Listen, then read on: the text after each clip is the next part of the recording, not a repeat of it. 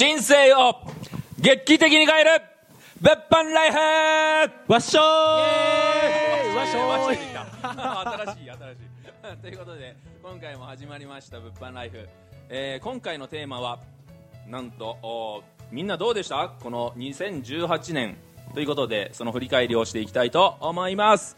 はい。ということで今回参加されるのは私えー稲見とですね、えー時計回りでおぎこはいおぎこでございます。おぎのことおぎこと。はい。あとしらりんこと。しらりんです。白倉です。はいそして奈々ちゃん。はい、お願いし奈々子ます。です。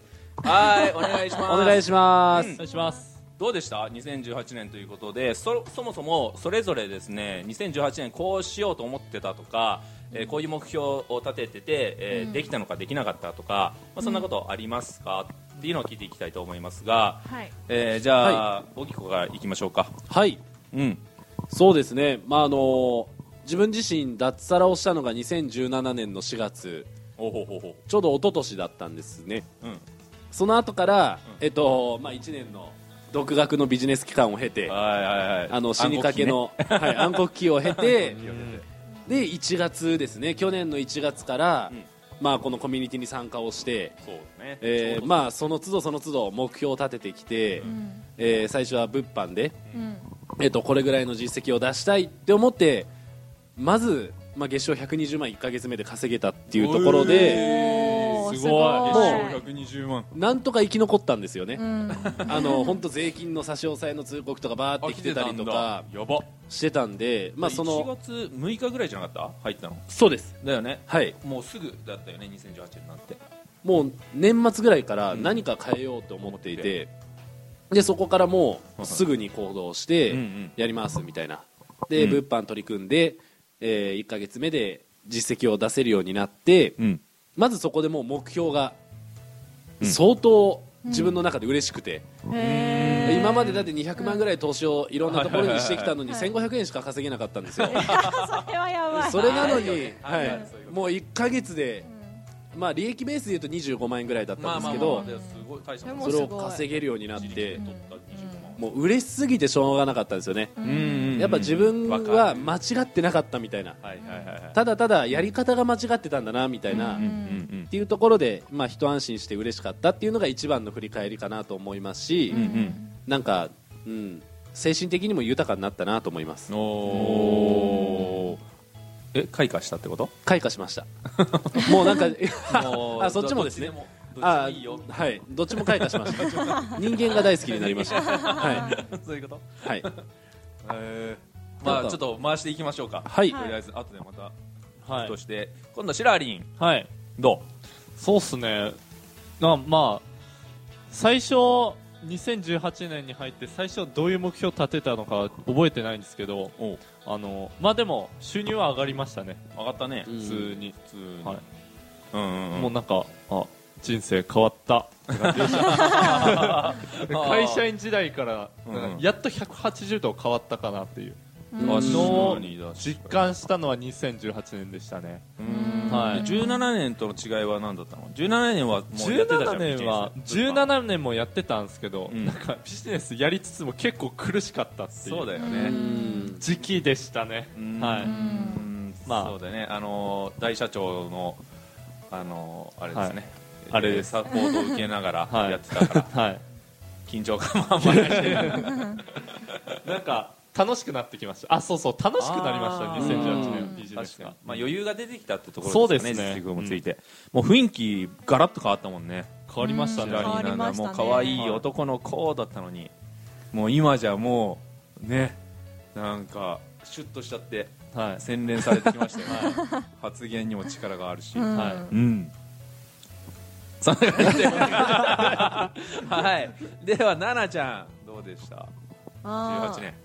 私もあんま覚えてないんですけど、あのあ目標を立てたのを。はいはいはい。けど、その昔からですね、なんか、東京に行きたいっていう思いはあったんですよ、うんうん愛知にいた時からでもうんうん東京で働きたくないと思ってたんですよだからもう会社員として、ああ会社員は会社員として働いて東京に住むっていうのは自分の選択肢はないけど、うん。でも東京にいつか行きたいなっていう思いを持っていたんですね、うんうんうん。それが叶った年って感じですね。確かに。へー3月末にね引っ越してきたから。そう。びっくりでしただからそのビジネスを始めた時17にその東京に行くとは思ってなかったんですようん。当時、だからでもいつかは行きたいなとか思ってて。あ麻布に引っ越してきたそう去去年なんですよ。あ3月か。そうそうそう。そうだ。からそこが一つ自分の中のなんか今までで思思い描いていた目標が達成したっていうのが一つあったなっていうのとあとは結構うーんと2017年は時間が結構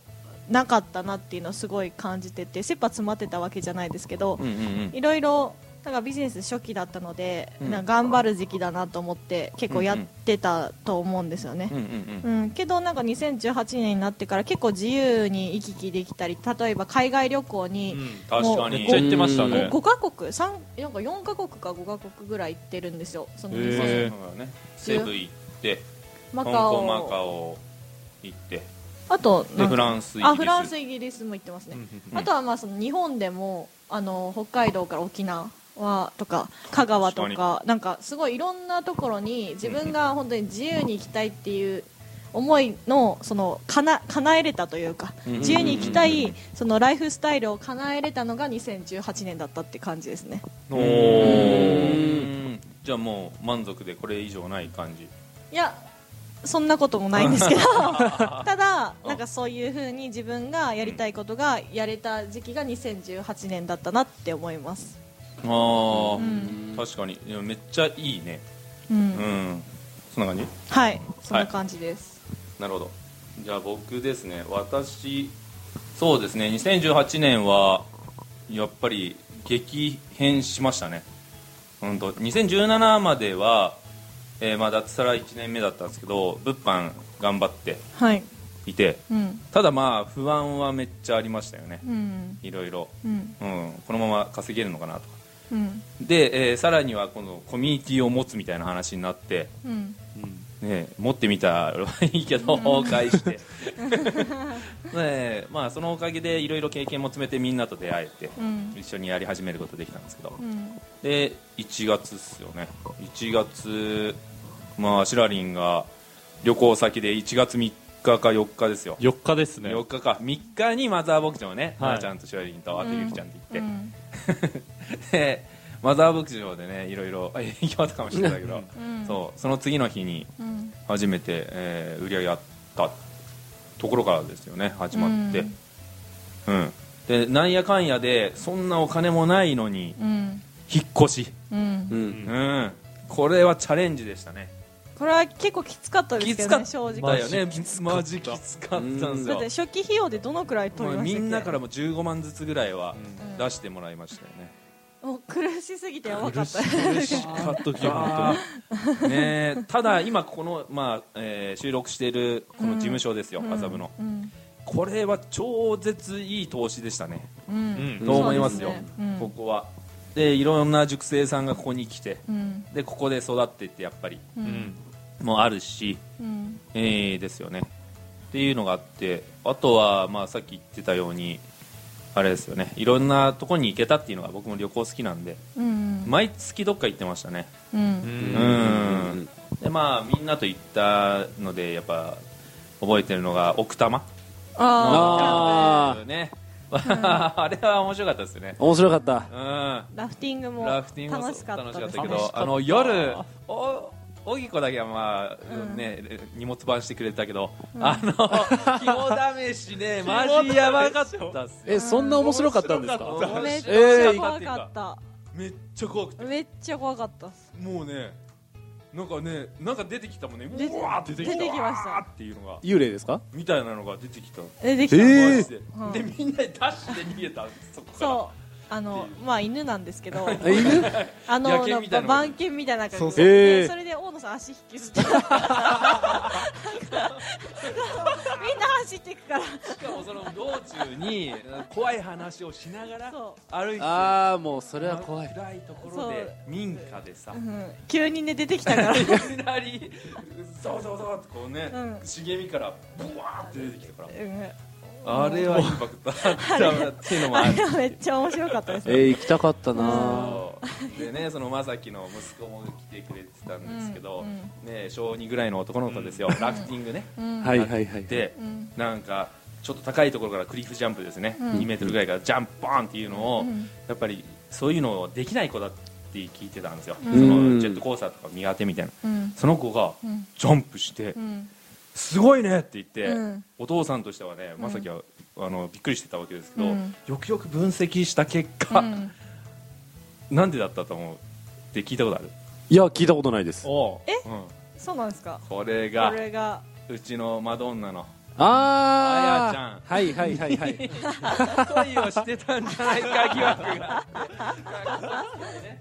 かわいい。頑張って飛び込んだみたいなエピソードとかもね、まあ思い出しましたけど、うん。何の振り返りだっていう感じでまあいろいろありましたね。うん。うん。まあ結構序盤なんかみんなきつかったね、うん。のは思いもあったと思いますけど、うん。